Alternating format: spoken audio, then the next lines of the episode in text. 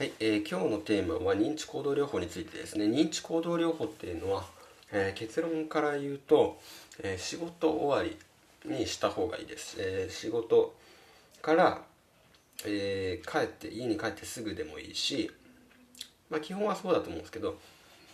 あとは仕事から家に帰る前通勤電車とか長い人は通勤電車の、え中でね、まあ、スマホとか使ってもいいしまあ途中でね、えー寄り道してカフェとかで書くのもいいと思いますけど。うん。まあとりあえず仕事終わってできれば早ければ早いほどいいかなっていう感じですね。でまあそれが何でかっていうことを、えー説明するとですねあの仕事人間がね一番サラリーマンが一番その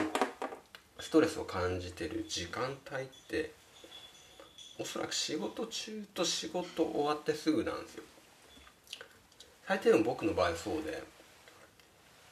えー瞑想とか、えー expressive writing とか、えーまあ筆記開示ですね。筆記して自分の頭に浮かんだことを書くっていうことノートに書くっていうこと。これをやり始めて気づいたのは仕事中と仕事終わりの時間ってめちゃくちゃ人間関係のこと考えてるんですよね。職場の人間関係のことですね。大体ネガティブなものですその思い浮かぶことは。うん。大体その人って感情的になったこととかムカついたこととかですね要は、えー感情についてのエピソード記憶っていうのはめちゃくちゃ記憶しやすいと言われてるのでえ基本的にネガティブなことばっか覚えてるんですけど人って。それがやっぱ仕事中と仕事終わりってめちゃくちゃ出るんですよ。うん。でそれを無意識のうちに思考してるんですね人は。うん。人は無意識のうちに、えーまあ、マインドワンダリングとか言うんですけど、えー、ぼーっとそういうのを考えながら生きているんですよ。要は脳の自動運転状態にある自動操縦みたいな、うん、そんな感じでぼーっと生きているとどうしてもストレスが溜まってることにも気づきにくいんですよ。でまあストレスに気づきやすくするにはまず瞑想を習慣化することはまあもちろんですけどまあ当然認知行動療法もいいわけですよ。うん。要は自分の頭に浮かんでるその無意識に浮かんでることを、えー言葉にするっていう訓練ですから。瞑想も、えー認知行動療法ですね。うん。ほぼ一緒なんですよやってることは。ただ認知行動療法は瞑想と違ってもう一歩進んでそれに対して反論するっていうやり方ですね。この頭に浮かんできたネガティブな思考に関して反論するっていうのが認知行動療法ですねうん。でまあとりあえずそうやってね自分の頭に起きている人間関係のストレスっていうのを言語化していきましょうということですね。そして、えー仕事終わりにそれを認知行動療法によって修正していく。例えば、えー上司になんか理不尽なことを言われたと、うん、あいつは俺を辞めさせようとしてんじゃないかとか。嫌がらせかとかいろいろ頭に浮かんできたとするじゃないですか。そういうのを書いていくと。そしたら事実をありのままに次は書いていくんでね、うん、それが本当かどうかっていうことですね、えー要は相手は嫌がらせのつもりでやったのかそれとも仕事としてやったのかっていうことですね。他にも想像力を働かせるともしかしたら相手はその家でね、えー家族と喧嘩して機嫌が悪かっただけなのかもしれないとか人生がうまくいってないからなんかね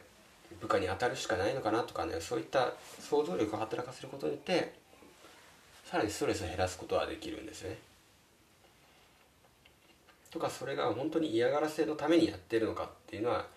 正直証拠がない根拠がない自分の妄想だったりもするわけでそれによって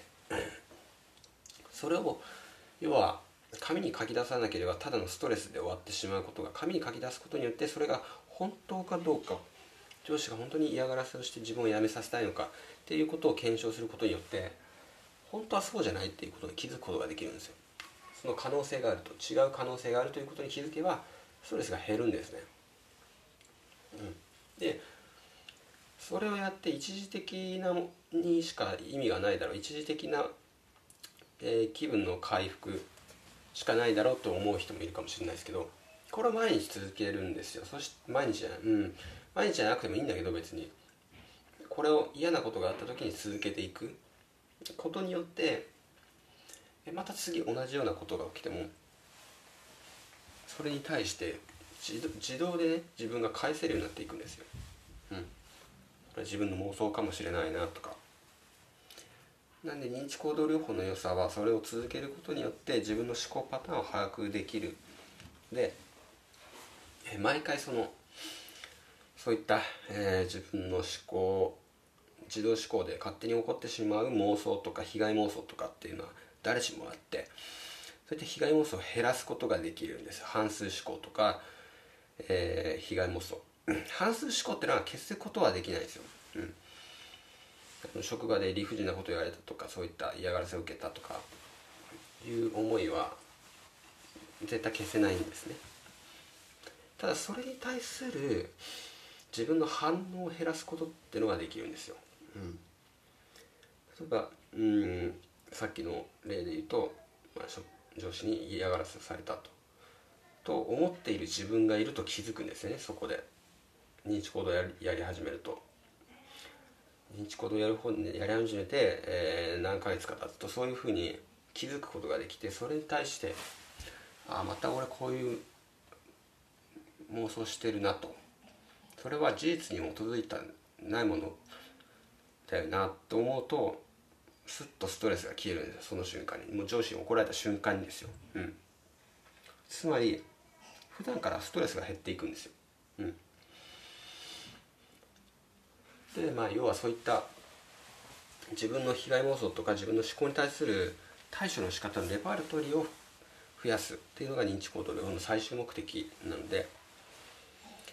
これでまあそのまあ毎日やることでレパートリーが増えればうん、ストレスは激減するってことですね。でそのためには一番効率のいい方法は仕事終わりにやることですね。すぐやること、うん、何かというと仕事終わりは、え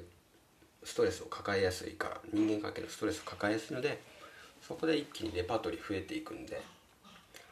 まあ、それが一番いいんじゃないかなということですね。ということで今日は終わります。バイバイ。